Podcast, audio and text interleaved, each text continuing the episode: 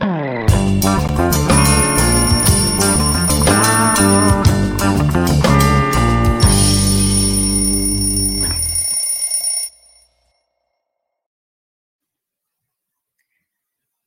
dia! Está no ar mais um Expresso com a Manu. Nessa sexta-feira, o nosso quadro de entrevistas.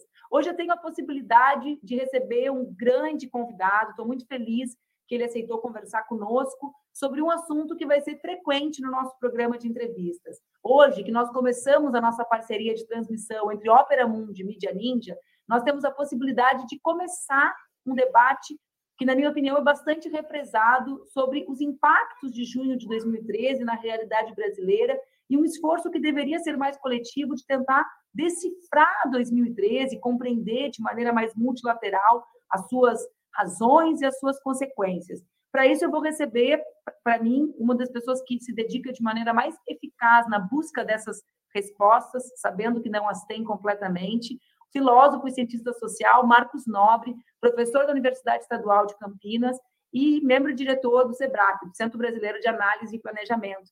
Bem-vindo, Marcos. Obrigada por estar aqui comigo, estou muito feliz. Ah, agradeço muito pelo convite, mano. Obrigado. Então, Marcos, eu, tô com, eu, eu brinquei com a turma que esse quadro de entrevistas sobre 2013 ele vai começar com a seguinte pergunta: é proibido falar sobre 2013? Está proibido falar de 2013? É, tem um bloqueio da, da conversa. E tem um bloqueio da conversa, eu acho, principalmente na esquerda. Junho é um problema para a esquerda. Junho não é um problema para a direita. Para a direita e para a extrema-direita, o que é problema é Lava Jato e eleição do Bolsonaro. Para eles, junho não é tema. Porque não foi uma coisa marcante, não foi alguma coisa importante. Né? Eu peço para as pessoas para que procurem onde estava o Bolsonaro em junho de 2013. Certo? Não está em lugar nenhum. Então, assim, tem essa fantasia de ficar projetando para trás é, coisas é, que não tem nenhuma base na realidade. Né? Então, é, se a gente deixar isso de lado, a gente tem que se perguntar que tipo de desafio organizacional, que tipo de desafio mental junho de 2013 coloca para a esquerda brasileira. Seria a maneira como eu acho que o problema deveria ser colocado, certo? E não Ele é demonizar. organizador do debate. É, não, e organizativo no sentido mesmo de é, que tipo de partido e que tipo de movimento nós temos na esquerda e que é, em junho de 2013 foi, vamos dizer assim, transbordado, certo? Então, assim, a gente tem um transbordamento que não é só um transbordamento das instituições políticas no sentido mais estrito, assim, mas você tem um transbordamento dos partidos, dos movimentos organizados, etc. É um transbordamento. Então, a gente pode demonizar isso ou a gente pode tentar entender. Eu acho que tentar entender vai ajudar muito para a gente pensar o que é ser de esquerda, o que pode ser a esquerda no futuro. Se a gente bloquear a conversa, a gente não vai conseguir repensar a esquerda. Porque nunca na história do Brasil, antes, Manu, uma revolta popular foi demonizada pela esquerda. Essa é a primeira vez que isso acontece. Então, Eu tenho a impressão, Marcos, que uhum. tanto 2013 como depois o Ele Não que foram grandes manifestações de massa, que não estavam sob um controle, controle aqui uh, uh, utilizado de maneira menos conceitual, né, mais organizacional mesmo, das organizações mais tradicionais de esquerda, como elas fugiram desse aspas controle, elas causaram medo, né? Então assim, é como se a gente não pudesse imaginar que a mobilização social é um caminho de construção e de acúmulo de forças para a esquerda brasileira mais porque nos dois últimos grandes momentos, 13 por suas razões e 18 pelo sistema posterior de desinformação sobre, né, nós perdemos o controle da aspas narrativa. Então, alto lá, esse não pode ser o caminho. É como se a esquerda tivesse ficado com medo, digamos assim, da mobilização social. Tu tem essa mesma sensação? Ah, igualzinha. Que apareceu uma nova esquerda ali pessoas que tinham um jeito diferente de pensar do que os partidos que a gente tem, do que é, os movimentos sociais que a gente tem. É, isso aconteceu é, em junho, aconteceu no Ele Não, é, e a história do controle é importante, porque tem um lado que é o seguinte: é, os partidos e é, os movimentos estabelecidos eles tiveram posições diferentes em relação a junho. Né? Então, o PT teve uma posição que foi é, crescentemente contrária, o pessoal não, por exemplo. Né? Então, não é toda a esquerda que, que demonizou junho, que demoniza junho. Agora, de fato, é, junho coloca um problema que obrigaria um partido como o PT e outros partidos que também têm essa posição a se reformarem, né? a se repensarem. E isso é um problema, porque, como você sabe, mano, atrapalha a correlação de forças interna do partido. Porque se você disser, vou fazer uma reforma, significa que cada um arrisca perder a posição que tem, tá certo? E então você fica travado. E fica travado porque você não pode ter uma proposta para as pessoas. Olha, minha proposta como partido de esquerda é voltar aos anos 2000. Você não pode ter isso como proposta. Primeiro, porque é impossível. Segundo, porque ninguém quer voltar para lá, entende? Então, o que eu digo, acho que o, o, o mito dos anos dourados, lá da, daqueles governos petistas, já cumpriu o papel que tinha para derrotar o Bolsonaro. Tudo bem. Vamos pensar para frente. Pra... A gente não vai conseguir pensar para frente se a gente olhar para trás, entende? É isso que eu que eu estou mais preocupado nesse momento. Por isso que junho eu acho que é tão importante como é. reflexão como uma reflexão, como se fosse a pirâmide, né? Ou a gente decifra ou ela nos devora. Eu tenho a impressão que ela já nos devorou em 18, né? E, e por uma conjunção de fatores, não nos devorou em 22, mas poderá nos devorar novamente, porque ela não foi decifrada no meio do caminho. A Dilma, num, num prólogo de um livro que está sendo muito comentado, Marcos, eu sei que tu, a gente a estava conversando sobre isso antes de entrar no ar, ela fala exatamente a mesma coisa que tu, né, com relação à necessidade de reforma das organizações de esquerda. Ela, ela primeiro reconhece o caráter inicial progressista, progressivo das manifestações, o que é algo uh, por si já tem um sentido, já que ela era presidente da República naquele momento. Mas logo em seguida ela diz que talvez a grande questão fosse que os partidos, isso é literal, que eu vou ler agora, eu estou com o livro aqui na minha mão, que os partidos e os movimentos de esquerda tiveram mais dificuldades para o embate, o que revela um problema crônico até hoje não resolvido, o baixo grau de educação política organização e mobilização das forças populares, porque se vivas ou se mais conectadas fossem, mais capacidade de, de, de decifrar, de agir, de perceber a relevância e os dilemas daquele momento histórico e das suas consequências, né? Nossa, perfeito. Não, assim, não tenho nem o que acrescentar. Eu só desenvolveria um dos aspectos que está nesse texto, que seria o aspecto da formação porque junho de 2013 foi também um momento de formação política selvagem. Né? É, não sei, mano, você teve uma formação política, eu também, dentro de um partido, dentro de uma certa, é, de um certo contexto, uma certa é. organização que não existe mais, né, esse tipo de formação. Por um lado é bom, né, que não exista mais esse tipo de formação, porque coisa de apostila não, não, funciona mais, precisa ser uma coisa muito mais dialogada, muito mais conversada, né, que as pessoas participam da sua própria formação de uma maneira muito mais ativa do que, do que antes. Por outro lado, a gente não tem mais formação política, porque o, o, o que aconteceu é que quando o PT chega ao poder, a formação passa a ser a formação dentro do governo, entende? E aí, quando você se forma dentro do governo, você, você necessariamente você vai pensar na votação que tem na Câmara na semana que vem, você vai pensar no julgamento do STF daqui a um mês, e você perde essa perspectiva utópica mesmo que a gente tem que ter, que está fora desse dia a dia, que é importante, evidentemente. Mas você começa a formar quadros que são quadros muito realistas. Tá muito pragmáticos. Muito pragmáticos. Muito e operadores aí... da realpolitik. Exato. E aí você perde essa formação mais ampla, em que as pessoas falam: olha, eu estou sendo pragmático, mas eu sei que o mundo tem muito mais possibilidades do que isso aqui. E esse tipo de formação, a, a extrema-direita e a direita também, né? as novas direitas lá nos anos, nos anos 2000 e a extrema-direita depois, nos anos 2010, fizeram formação. É, tenho tem um, um, amigo que diz, mas qual que é o problema da esquerda? A gente não tem ninguém, nenhum professor de violão, sabe assim, para tocar no YouTube, etc. É, e a gente precisa pensar isso, porque o que, que significa formação política hoje? não pode ser só formação dentro do governo, tá certo? Então, a gente tem que repensar isso. Esse é um lado da história da, da citação da, da Dilma que eu acho importante. Do lado das pessoas, eu recebi uma, uma coisa de bonita, assim, de mensagens mesmo, depois que eu publiquei o artigo na Folha, e uma delas me dizia duas coisas que me tocaram muito. Assim, a primeira, ela, a, a pessoa diz assim: Olha, é, eu comecei a duvidar da minha memória. Eu comecei a achar que realmente tinha um monte de gente de extrema direita e de direita e que eles tinham tomado tudo e que junho de 2013 era de direita. É, ou seja, começa a alucinar mesmo com a experiência, que não foi a experiência que teve. E a segunda coisa é, eu fiquei com medo de ir para a rua.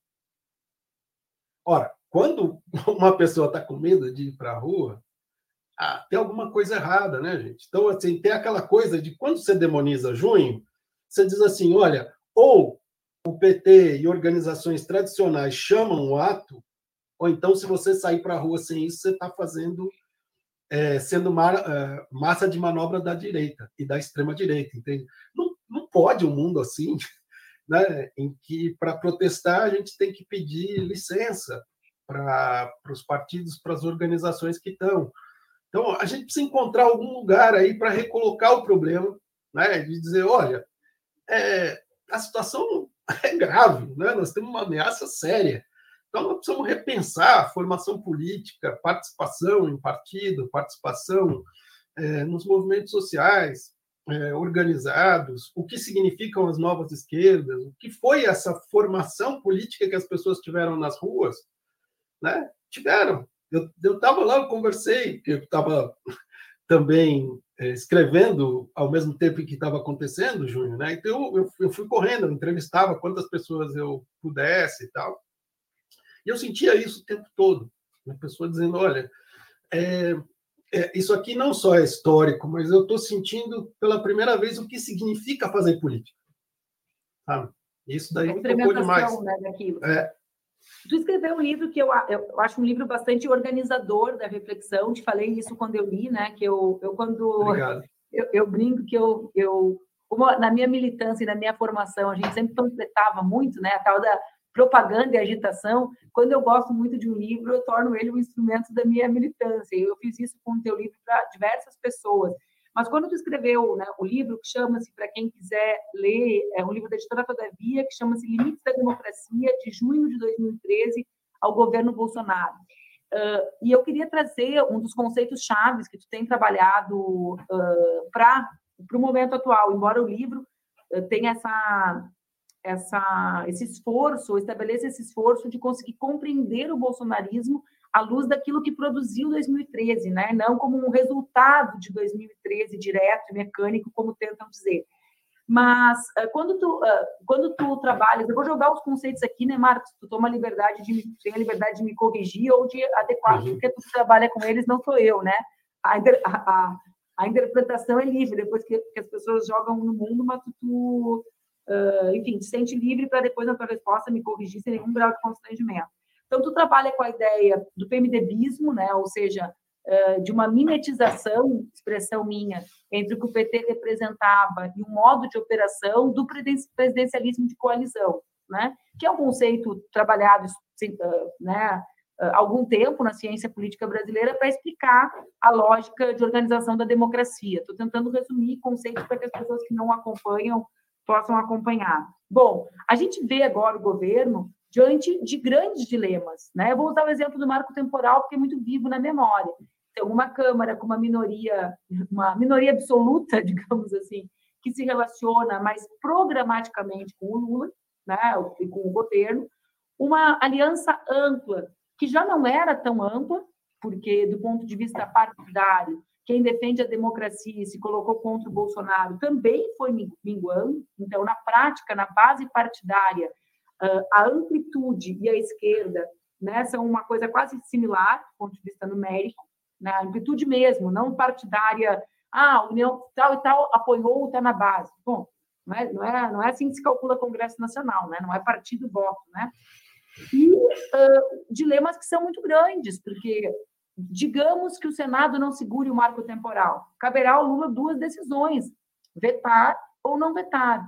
E as duas são diametralmente opostas e trazem consequências radicalmente contraditórias, né? Se veta, consegue aglutinar sua base e manter o seu programa, mas ao mesmo tempo rompe definitivamente, né, com o centrão que opera o seu próprio interesse no caso dessa pauta. Bom, isso que a gente assiste agora ao vivo, né, é é o, o exemplo, é, é, digamos, didaticamente algo que torna muito visível esses conceitos que tu trabalhou nessa e em outras obras tuas? É, é, sim e não, as duas coisas. Porque no livro, como você lembra, eu falei muito do, do bolsonarismo como forma limite do PMDBismo.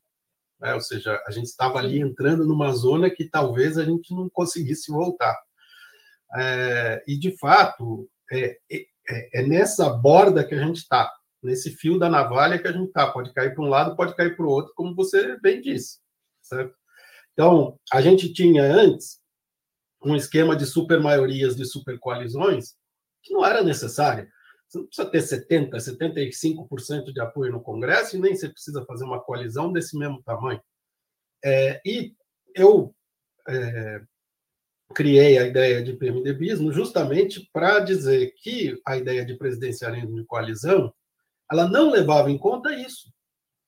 Né? Que todos os partidos estavam no governo, seja qual for o governo, e que todo o governo operava em regime de supermaioria. Certo? E isso não é, não é uma evidência. Tá certo? E era tomado como algo normal e habitual. Falou, olha, isso aqui vai dar errado. Tá certo?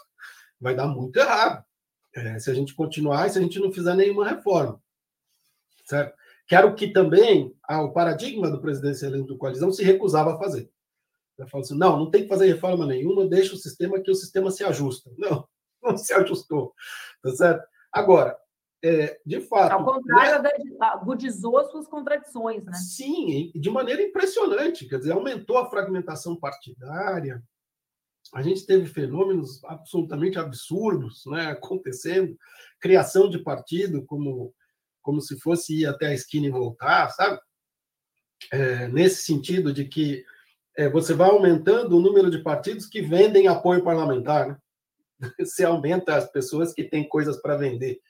É, e aí, o que aconteceu né, nesse período, como é, a partir de 2015 você tem uma crise do PMDBismo, é, porque você tem uma crise é, ali econômica gravíssima, etc. E você tem a Lava Jato, porque a Lava Jato exigia do, do PMDBismo que eles tivessem mecanismos de proteção, eles precisavam se proteger contra a Lava Jato, tá certo?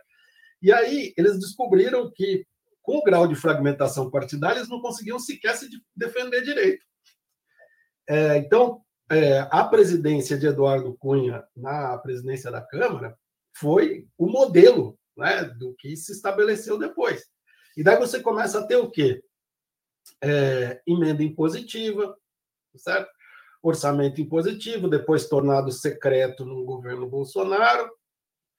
Você tem proibição de coligação em eleições proporcionais, você tem cláusula de barreira, quer dizer, o sistema dizendo, olha, a gente viu e isso mudou radicalmente a nossa situação. Dizer, o presidencialismo de coalizão, para funcionar, precisa ter um desequilíbrio entre o executivo e o legislativo. Dizer, o executivo precisa ter um poder de organizar o legislativo como sua base. nós estamos numa situação de enfrentamento. Quase impede igualdade a, a negociação e a barganha. Então, qual foi a estratégia é, do, do Lula, eu acho? Foi dizer: olha, na Câmara a gente não está conseguindo, então eu vou concentrar força em dois lugares, no Senado e no STF. Então, eu vou usar o STF e o Senado como é, contraponto à Câmara, certo? E até agora tá, tá nesse cabo de guerra. Né? Então, a STF o Senado puxando para um lado, a Câmara puxando para o outro, e todo mundo querendo puxar o que puder do governo Lula. Aí a gente chega na questão do marco temporal e na questão que você colocou. Quer dizer, é crucial, ou vai para um lado ou vai para o outro. Então, é nesse momento que vai ser testado é, esses dois anteparos, vamos dizer, que o governo Lula construiu, tanto o STF quanto o Senado. Agora, é o que você disse. Se os dois não segurarem, o Lula vai ter que decidir. Tá certo? E aí é que nós vamos ver qual vai ser o, o, o próximo passo. Tá, tá, tá tentando dizer para Arthur Lira, olha, devagar com a dor, certo? Não é bem assim. É, para negociar, a gente precisa é, negociar com executivo e legislativo, não dá para dizer que são dois poderes que estão no mesmo pé, senão não funciona. Né? Então, nós estamos nesse momento do fio da navalha. Né? No governo Bolsonaro, a gente estava no fio da navalha no sentido que a gente podia perder a democracia. Agora nós estamos no fio da navalha para saber se é possível construir uma base parlamentar estável para qualquer governo, certo? É, não só o governo Lula. No caso de uma eventual volta de Bolsonaro ou de alguma candidatura bolsonarista no mesmo sentido, aí não tem problema, porque como o objetivo é destruir a democracia mesmo, aí não importa qual seja o acordo, né? Sabe que eu, eu ainda fico impressionada, Marcos. Eu acabei, estava conversando sobre isso no assunto que eu estudo né, na, na academia e milito, que é os temas regulatórios da internet, que como há ainda ilusão com relação às intenções uh, da extrema-direita e do centrão, como se eles tivessem, digamos, apego a questões programáticas que não aquelas que defendem seus próprios negócios, ou seja, eles fazem um esforço grande para que a gente se dê conta que eles não estão nem aí, e ainda tem gente nossa que acha que eles estão. Eu digo isso porque tem gente que realmente acha que o 8 de janeiro é um elemento sensibilizador com relação ao regramento da internet no Brasil. Não é, né? É, isso não sensibiliza a extrema-direita, os setores de direita do centrão.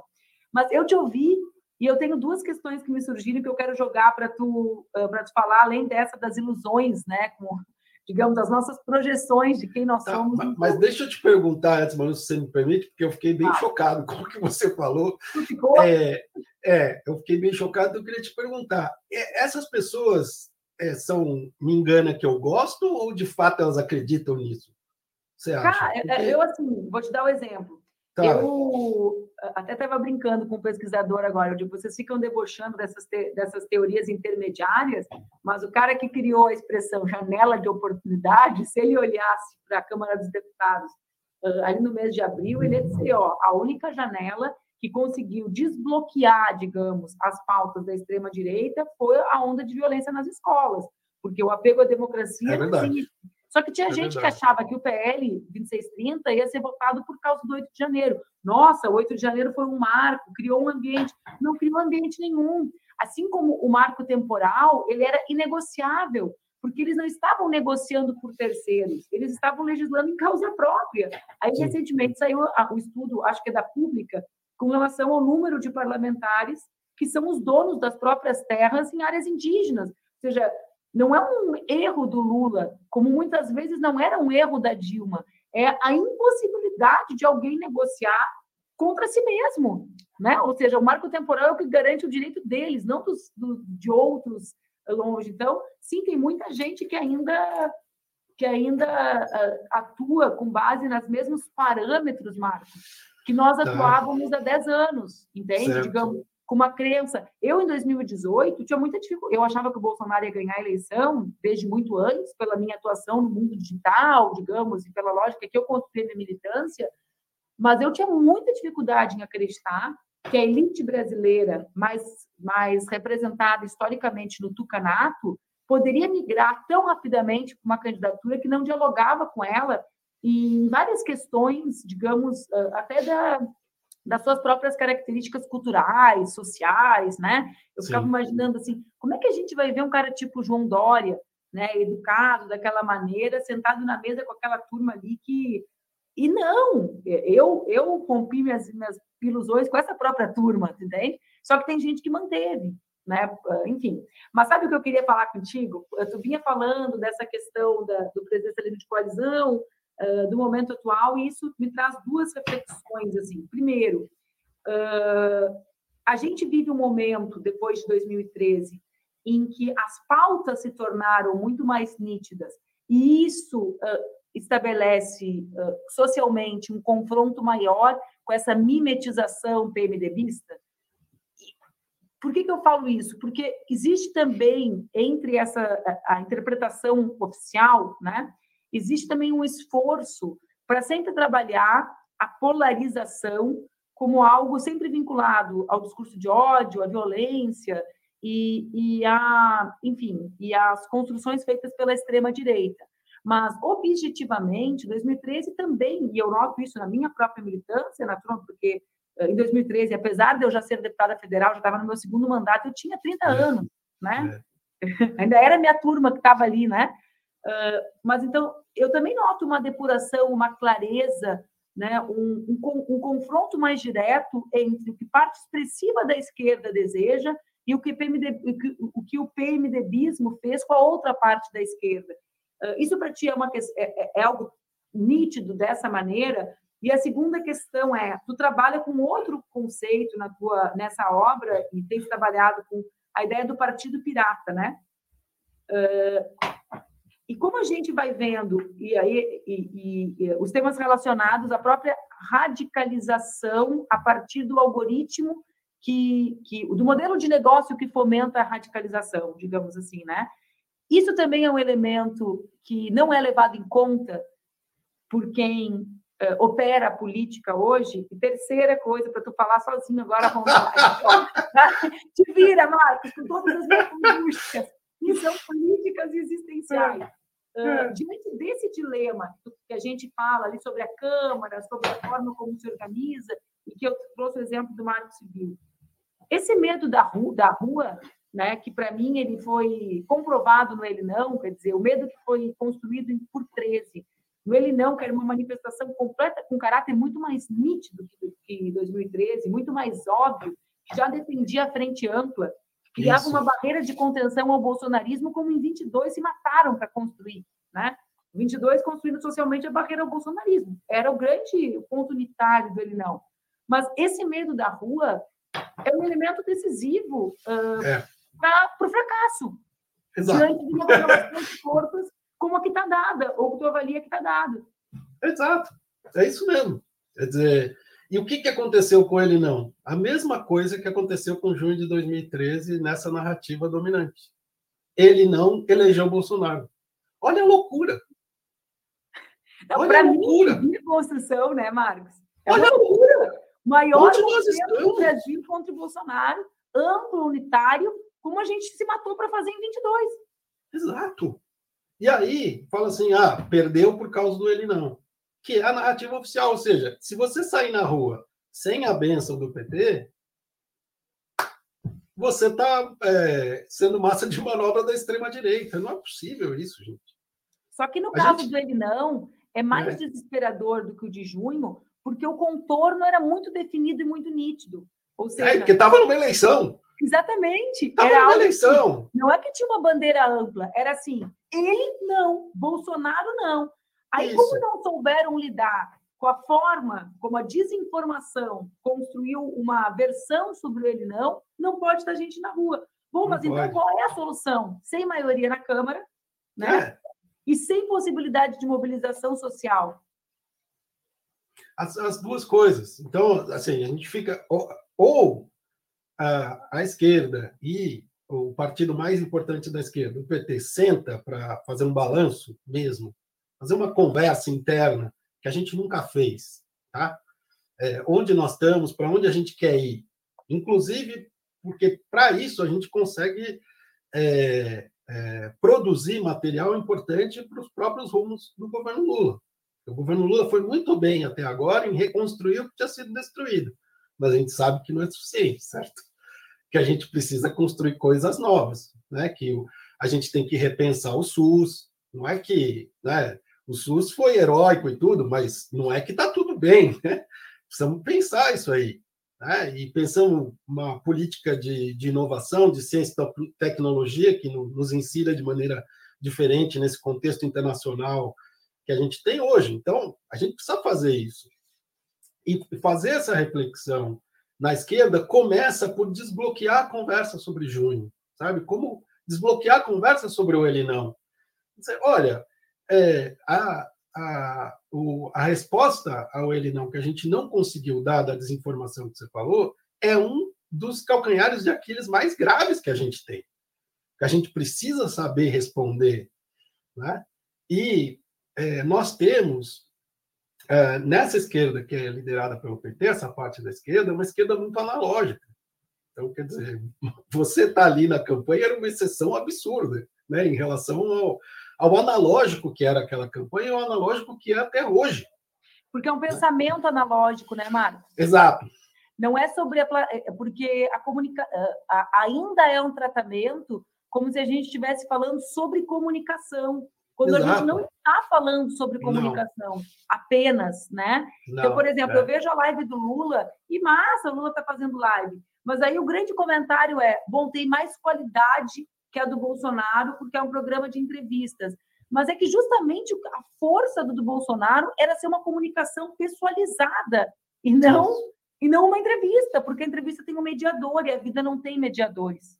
A, Opa, né? Aparências. Você, patenteou essa? Não, eu, depois que eu falei, eu pensei, vamos deixar claro, aparentes, porque a tecnologia claro. é mediada né, pelo capital, Sim, o óbvio, tempo né? todo, é. Mas eu digo, é a aparência, a aparência, né, trazendo o velho barbudo, a Isso, é. aparência é. é. de que não tem mediadores, né? Isso. Apesar da ciência nos mostrar que tem e que não são, não são neutros, como, como dizem.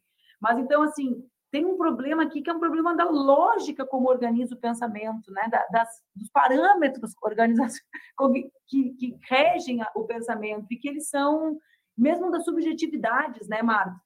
Esse livro do Roberto Andrés aqui, que sabe, fala sobre Sim. que também te tem, tem muito citado o, o, o teu trabalho, ele me pegou justamente porque, para além da questão historiográfica sobre o transporte, que é muito bem construída, ele sistematiza diversas transformações que têm impactos objetivos e subjetivos, né? na, na, na vida material e, e, a transformação que a materialidade traz na subjetividade. Né? Então, o ProUni, o Ciências Sem Fronteiras, os rolezinhos, enfim, como isso teve um impacto no que, quer dizer, como é que a gente pode imaginar que é o mesmo Brasil 2013 se a gente fez uma política pública que colocou milhares de pessoas que não conseguiam sequer estudar dentro da universidade. Exato. Então a gente não se deu é. conta que a universidade é o templo do poder da elite.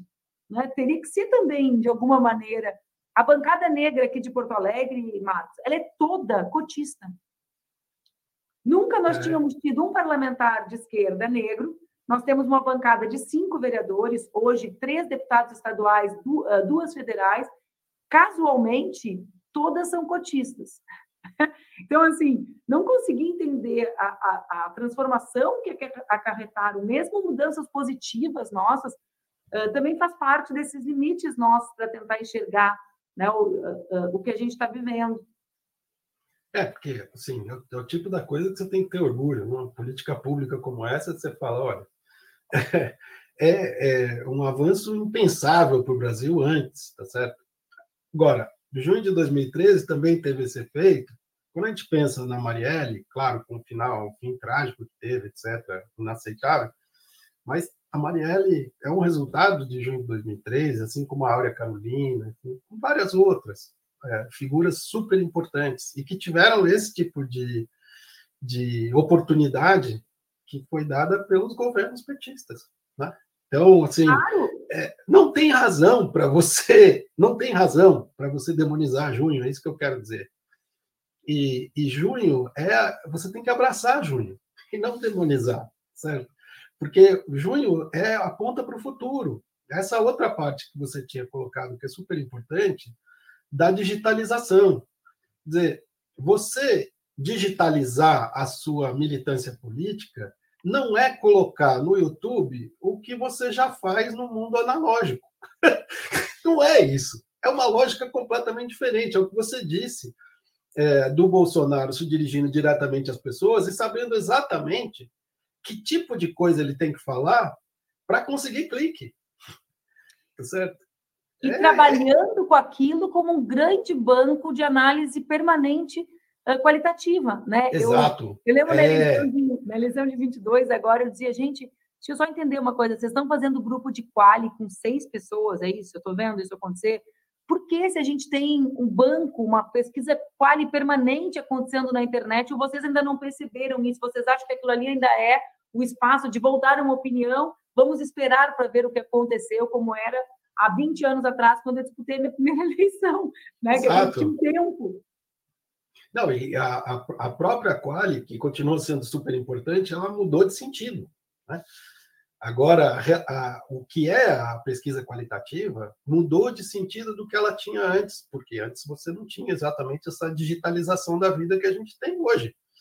Né? E isso tem muito que ver com, a, com, essa, com essa colocação que você fez antes sobre como o algoritmo determina né, a, as escolhas, tá certo? E a capacidade que teve a extrema-direita de se infiltrar por aí e de conseguir é, entender a lógica do algoritmo muito antes de grande parte da esquerda, não estou dizendo que toda a esquerda, porque nos Estados Unidos não foi assim, né? Occupy Wall Street teve uma intervenção na, nas redes que foi inacreditável, né? Se a gente pega Podemos na Espanha, também. Exatamente. Então, nós temos exemplos na esquerda de que é possível, não é uma coisa assim Agora, que só a extrema-direita sabe fazer. Agora, eu, eu volto para a gente ir terminando, Marcos, para um ponto de origem da, da, da, nossa conversa aqui. Essas referências que tu trouxeste de êxito uh, na, na ocupação do espaço virtual são todas experiências de movimentos que estavam fora do governo. Sim. E aí volta lá para o início. Uh, a gente já, já viu, a Dilma no texto diz isso indiretamente, né, no prólogo. A gente já viu o resultado de todos correrem ou todos estarem no governo. Isso também não tem relação com a incapacidade de, ou seja, o fato de do movimento social tá, ter estado lá atrás muito mais vinculado, para usar uma, uma expressão suave, uh, ao governo não é uma lição central para a gente pensar o presente? Ou seja, por favor, vamos. Uh, aqui não é movimento espontaneísta uh, contra o governo, no sentido negativo disso, mas as ruas e os movimentos, impressão, teriam sido, ter, poderiam ter gerado lá atrás resultados diferentes e podem agora também garantir esse resultado diferente, não? Porque quando eu olho quem estava na internet em 2010, no início dessa transformação do algoritmo, eram as forças políticas que não de esquerda, né? Claro, tirando a direita, as de esquerda que não compactuavam com o governo, sabe, Marcos? Eu olho ali e falo, quem estava aqui se ocupando disso? Né? Quem mais ou menos aconteceu nesse período com as regras do algoritmo, com a mediação que a tecnologia tem? Quem estava aqui? Ah, opa, essa turma não estava no governo, então ela estava ocupando um espaço de luta né? Então, não, a gente não está repetindo o mesmo erro? Ah, tá. E o, espantoso é isso, que passa 10 anos e a gente continua cometendo o mesmo erro. Então, assim, e, e não é difícil mudar o rumo, tá? Eu não estou querendo dizer que o, o, a, a, esquerda como um todo vai é, mudar e tal, mas só dizer assim, olha, vamos escutar o que aconteceu ali, vamos escutar, porque é, vocês estão querendo dizer que a experiência política mais importante para essas pessoas não vale nada. Tá certo? Então, assim, vamos escutar essas pessoas e vamos tentar é, refletir sobre o que deve ser a esquerda. Né? Então, é difícil quando você está no governo, eu sei, mas fora do governo a gente também não fez isso, certo? Então, assim, quando que vai fazer? Precisa ter algum momento que pare e fale, olha, é, não existe só a esquerda no governo, existe também uma esquerda que não está no governo, que está pensando outras coisas, está pensando outros futuros, e a gente precisa é, fazer essa conversa. Não é possível que a gente continue não é contra o Lula, né? Porque, não. Sabe por quê, Marcos? Porque a internet hoje ela é um espaço de mediação central da política. A esquerda se dando conta ou não se dando conta é, né? Ela é um espaço de organização, ela é espaço de mobilização e ela é, sobretudo, espaço de opinião. As pessoas ali se sentem participando, sem valorar isso, sem desvalorizar os ambientes que não estão ali. Só que acontece que a gente vê assim que a pessoa faz uma crítica e ela fica, vira o inimigo número um, né? Ah, bom, ah, as pessoas às vezes comentam comigo, eu morro de vergonha, porque eu fico pensando assim, ah, eles não sabem que eu sou parecida para falar comigo. Falo assim, falo, o fulano só questiona o governo. Aí tu vai olhar o que o fulano está fazendo, o fulano está organizando a luta contra o marco temporal. A pressão para que tenha força social para que seja, para que não se torne lei. Né? Ou então, a nova política de alimentos para que a alimentação escolar seja produzida pela. Ou seja, a, a luta para que a política social avance, às vezes ela é vista nesse mesmo ambiente como uma luta anti, né? E parece que esse é o nosso outro medo. Tudo que não é automaticamente a favor é um respingo ainda desse veto a 13 e ao ele não, sabe? Tudo Sim, que não é claro. é uma adesão pá, a todas as ideias parece uma crítica capaz de matar. Só que, que algum momento carrega a essência da própria morte, né?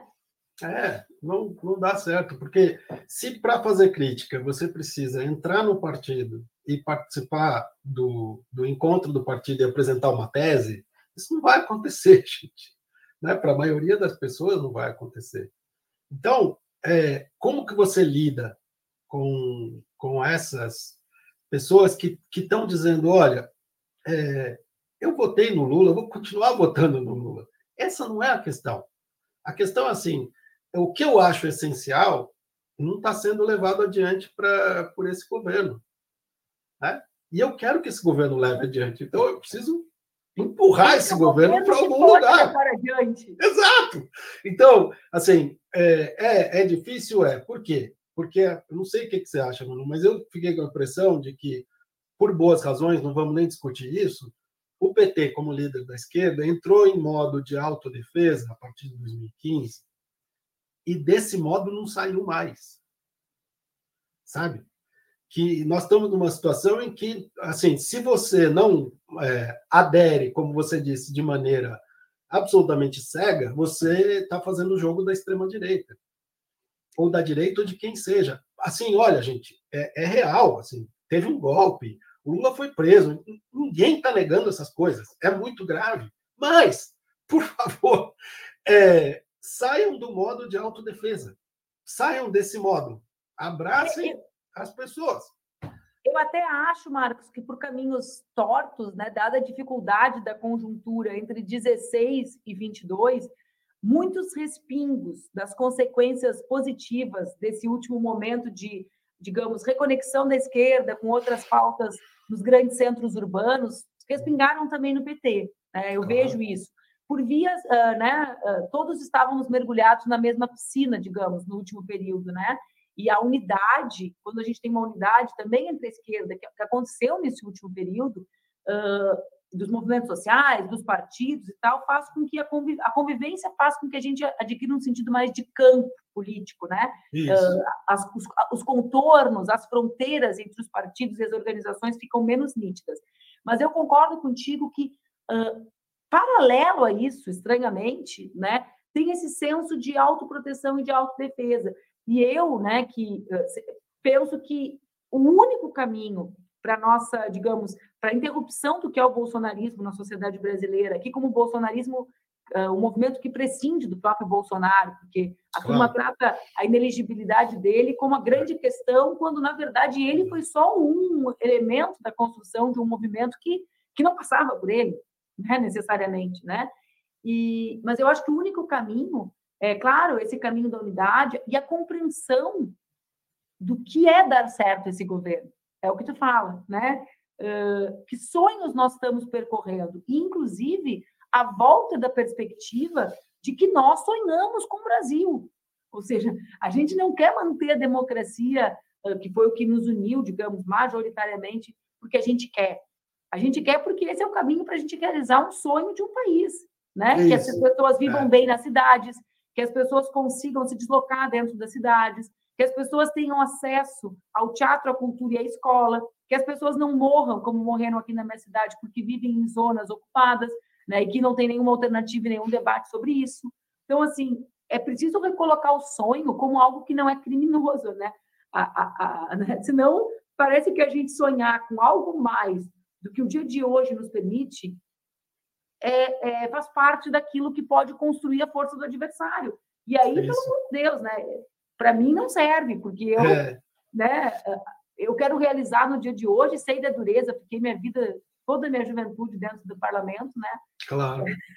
toda, né? Nos 22 aos, Exato. aos 37 anos, toda, é. toda minha, os melhores anos da minha vida ali, então eu sei exatamente o que, que é e sei da dureza, né? E sei que a gente não vai realizar uh, ideais a partir da até da concretude da luta, mas também sei que, pelo amor de Deus, né, para acordar todo dia e seguir lutando, tentando mobilizar o povo, tem que ter para onde andar, né, Marcos? Isso, não, não pode ser na base do medo. Né? Não pode não ser na base não do pode, medo. Não pode a esquerda infundir o medo nas pessoas. Então, por exemplo, é, por, um monte de gente da ciência política diz: olha, vocês criticavam o que tinha no, desde o Fernando Henrique até junho de 2013, olha no que deu. Ou seja, você é proibido até de querer mais democracia. Você é proibido até de. Entende? Você fica interditando que as pessoas pensem criticamente, porque pensar criticamente e sonhar, como você diz, é, vão contra a, a, ideia de que, olha, isso aqui é o que dá para fazer. Não podemos fazer mais do que isso. Então, vamos, vamos deixar de infundir medo nas pessoas. E vamos trazer as pessoas e sair do modo de, de autodefesa. Vamos trazer a rebeldia para a gente de novo. Exato, né? porque exato. Hoje... Porque quem pode, quem pode canalizar a rebeldia? Classicamente é a esquerda. Né? A extrema-direita aprendeu a fazer isso. Claro. E tem feito. Mas, e tem feito. Agora, a gente tem que aprender isso também. Vamos pensar, gente. Olha, tem 25% da população que se declara bolsonarista, tá? bolsonarista mesmo. Como tem 29% que se declara petista, certo? Então, assim, isso é importante. Mas isso significa que metade das pessoas que votaram no Bolsonaro não são bolsonaristas. Essas pessoas a gente tem que trazer de volta para a democracia. A gente tem que dizer, olha, é, não nesses termos, em termos diferentes, falar assim, olha, em 1960 a gente tinha um índice Gini né, de desigualdade X. Para a gente atingir esse índice de novo, precisou 50 anos. Porque no meio teve uma ditadura. Então, assim, é, democracia não é uma palavrinha, é o troço que faz a gente avançar como, como pessoa, como cidadania, como autonomia, mas também socialmente. Né? Enquanto país.